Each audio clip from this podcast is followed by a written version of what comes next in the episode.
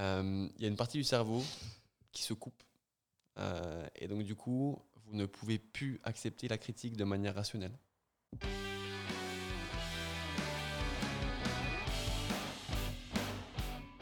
Je pense que ce jingle, il est vachement important parce qu'il nous met vraiment dans l'ambiance, en fait. Ce jingle est primordial. Je- sans ça, on ne ferait pas le même podcast, c'est certain. C'est sûr, c'est sûr. C'est comme, Zidane, la chaussette gauche, toujours en premier, après la chaussette droite. C'est un rituel. Nous, il y a trois claquements dans les mains, puis jingle. Rituel. Mais les gens ne voient pas le claquement dans les mains. Alors, un jour, vous le fera. Là, ça va être un peu long, du coup. Si... Est-ce qu'on prend un sujet? Bonjour à tous. Euh, même petit exercice que d'habitude. On tire le sujet. Je ne sais pas combien il te reste de sujets. Suspense. Je pense qu'il faut qu'on trouve un moyen pour que tu ouvres le, le post-it de manière un peu plus euh, rapide. C'est toi. Comment réagir face à la critique Ouh Eh ben, vaste sujet, hein, du coup, vous avez 4 heures. Euh, ok, comment réagir face à la critique Euh, L'idée, c'est de bien réagir, c'est d'essayer de réagir au mieux. Euh, ce qui me vient en tête là tout de suite, c'est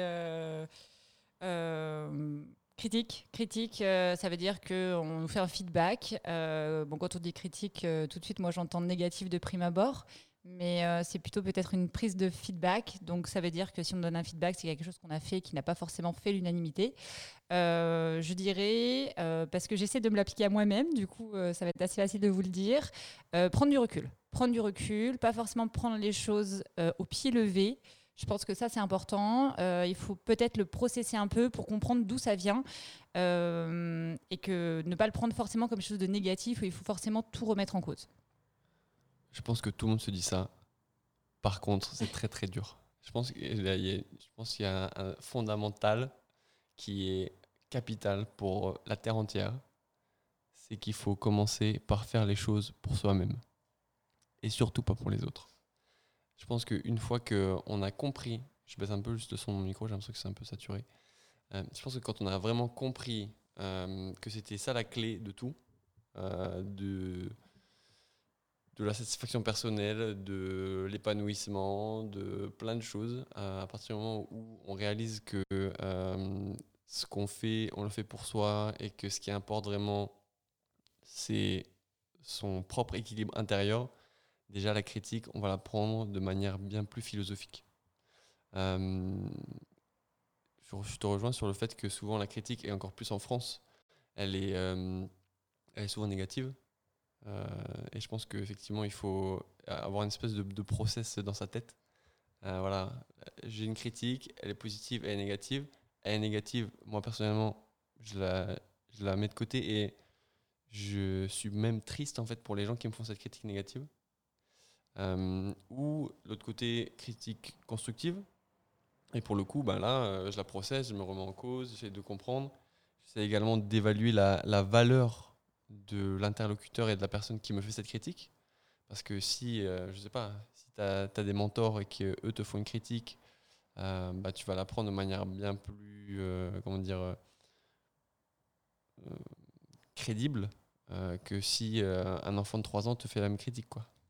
Il sera spontané, lui, hein. c'est pas pour autant qu'elle sera pas bonne. C'est vrai. Je pense qu'effectivement, tu as mis le point sur quelque chose de très intéressant. C'est c'est, euh, d'où vient la critique, qui fait la critique, et effectivement, en fonction de qui est la personne, son expérience, sa connaissance du sujet, si c'est des choses qu'elle a l'habitude de faire, pas faire.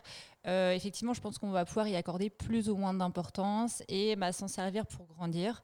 Effectivement, il faut réussir à analyser les critiques qui sont seulement négatives, qui peuvent venir peut-être par jalousie, par méconnaissance, par plein de choses. C'est un exercice qui est difficile. hein. Moi, moi-même, euh, je- j'essaie de le processer tous les jours. Après, il y a quelque chose d'important, et je pense que c'est bien d'en parler parce que c'est un sujet qui ressort beaucoup entre nous. Euh, la critique, elle n'est pas forcément personnelle. Elle est euh, surtout au travail, potentiellement d'abord liée au travail qui a été fait.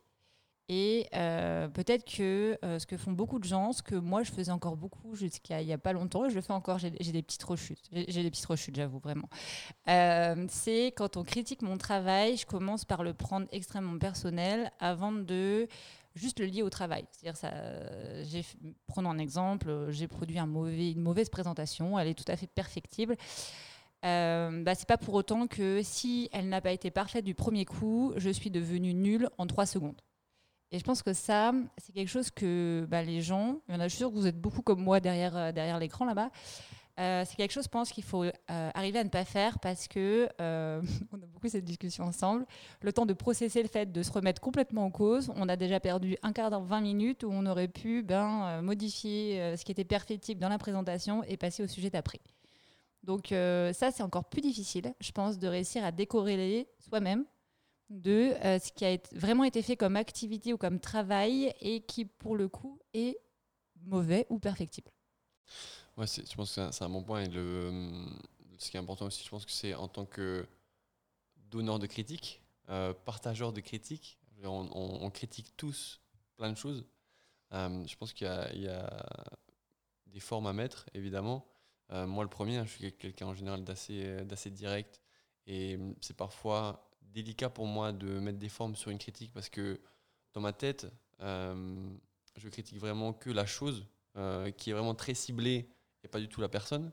je me dis, bah, ça sert à rien que, que je mette les formes. Donc, au final, bah, ça, ça, sort comme c'est analysé. Donc, parfois, ça peut être assez, assez brutal. Et c'est, vrai que là-dessus, moi-même, il faut que, faut que je m'améliore. Hein. Euh, mais par contre, ce qui est super important, je pense, c'est d'être factuel, pragmatique. Si effectivement, sur des sujets euh, spécifiques, la personne en face qui reçoit la critique, bah, elle voit que cette critique, elle est unchallengeable, qu'effectivement, sur ce sujet-là, bah, vous n'avez pas été au niveau, vous n'avez pas été au niveau, c'est tout. Euh, et puis, on se relève, on reconstruit ensemble, et puis on continue.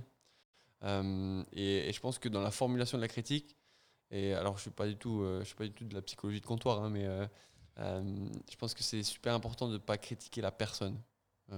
Et, je pense que et dans, le management, dans, dans, le monde de, de, l'entreprise, souvent on a tendance à critiquer les personnes, alors que y a, tout le monde a sa propre valeur, tout le monde est, est, bon à plein de choses, tout le monde est mauvais à plein d'autres choses. et le fait de parfois, si on veut critiquer quelque chose, critiquer de manière constructive des outputs, des choses, des produits, bah, c'est légitime. Légitime. On ne peut pas plaire à tout le monde, il faut l'accepter. Euh, les produits ou les, le travail qu'on fait ne peut pas plaire à tout le monde. Euh, votre niveau de standard sur le sujet A, il est peut-être là. Euh, le niveau de standard sur le sujet B, il est peut-être là. Sauf que peut-être que votre manager, c'est l'inverse. Votre collègue, c'est l'inverse. Donc, il va trouver que le, le travail que vous avez super bien fait sur le sujet A, ben, c'est de la surqualité, vous n'avez pas besoin de faire autant. Par contre, le sujet B, vous l'avez complètement euh, mis de côté, alors que bah, au final, euh, c'était moins important pour vous, alors que pour lui, c'est super important. Donc, je pense qu'il faut savoir s'adapter aux, différents niveaux de standard de chacun et ne pas tout prendre effectivement pour, euh, pour soi. Après, il y a quelque chose d'important, je pense, c'est qu'il ne faut pas hésiter à challenger. Alors, je ne sais pas s'il faut dire critique, feedback. quand on fait un retour, il faut challenger. Il faut challenger pour comprendre réellement euh, qu'est-ce qui n'est pas au niveau, qui n'a pas fonctionné ou qui n'a pas répondu aux attentes. Et ça, c'est sain parce que ben, il faut comprendre d'où ça vient, il faut comprendre euh, ce que les gens potentiellement n'ont pas compris ou n'ont pas vu.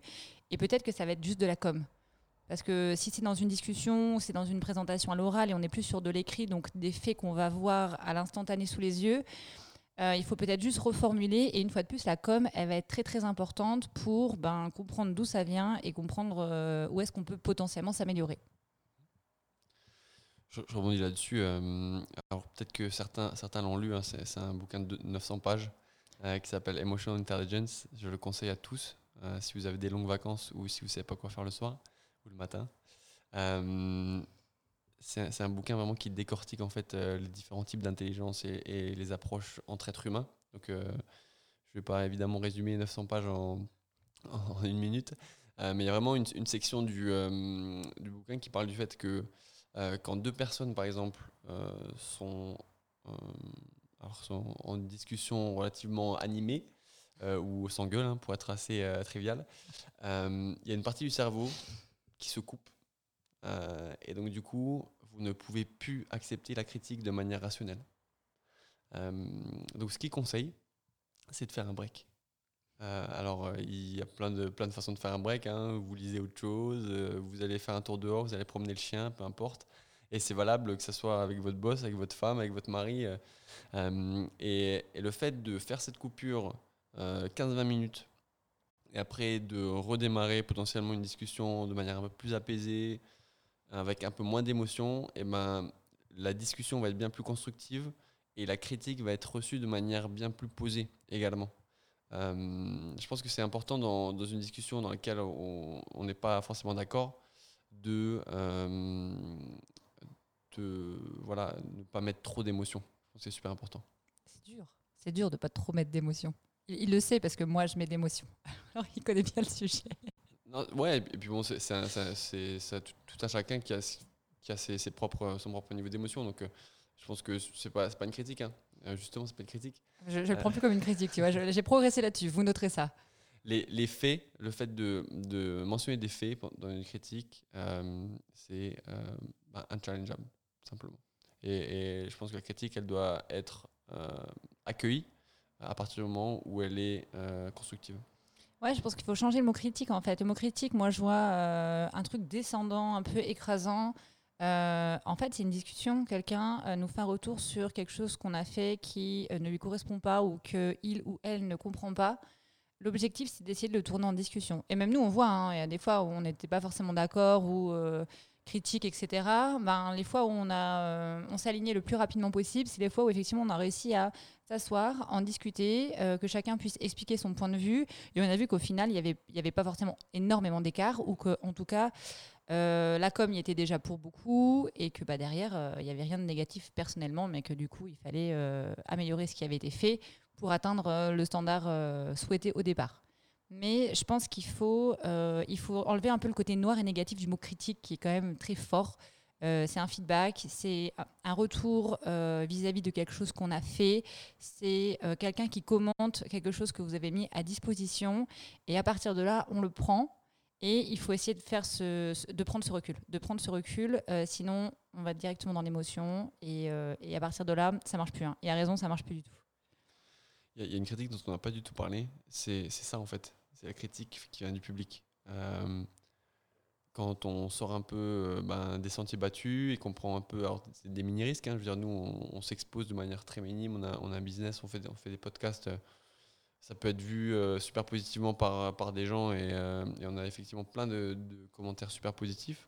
Il y a des gens aussi qui ne comprennent pas et qui, qui vont avoir une approche plutôt négative par rapport à ça.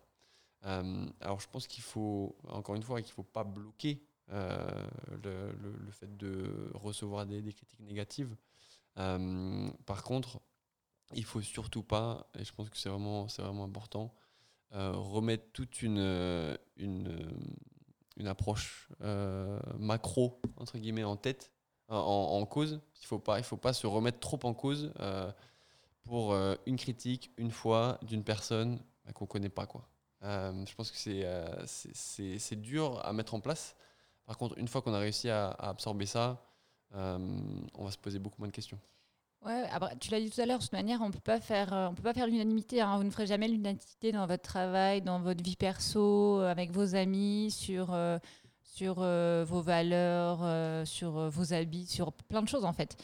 Donc, euh, je pense que les tips à garder en tête, et ça, c'est très très important, c'est euh, effectivement faire les choses pour soi. Je pense qu'on l'oublie, hein, ça, revient avec euh, ce qu'on a déjà dit c'est il faut que ça fasse du sens, etc.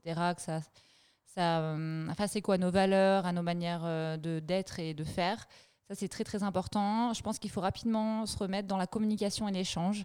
C'est pas parce qu'on nous fait un feedback ou une critique que euh, c'est la fin du monde ou que c'est nul. Euh, je pense qu'il faut analyser déjà la, constructivité de, euh, de, la critique.